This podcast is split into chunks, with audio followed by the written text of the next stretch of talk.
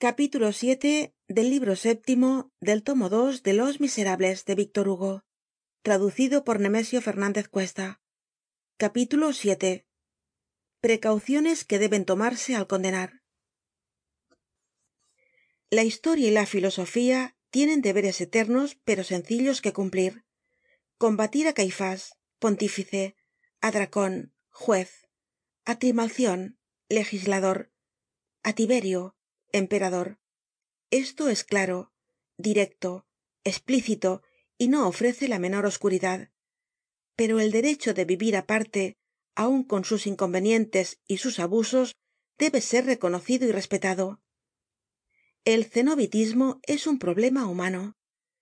Cuando se habla de los conventos de esos lugares de error pero de inocencia de estravío pero de buena voluntad de ignorancia pero de sacrificio de suplicio pero de martirio.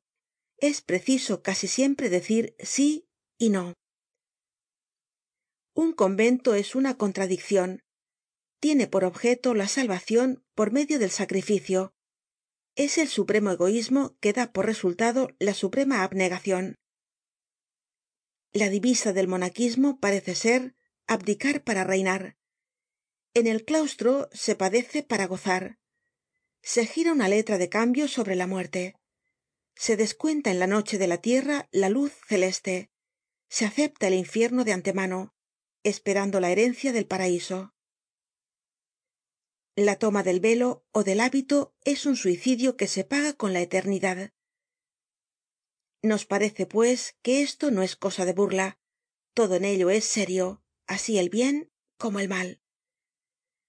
El hombre justo frunce las cejas pero no sonríe con maligna sonrisa. Comprendemos la cólera no la malignidad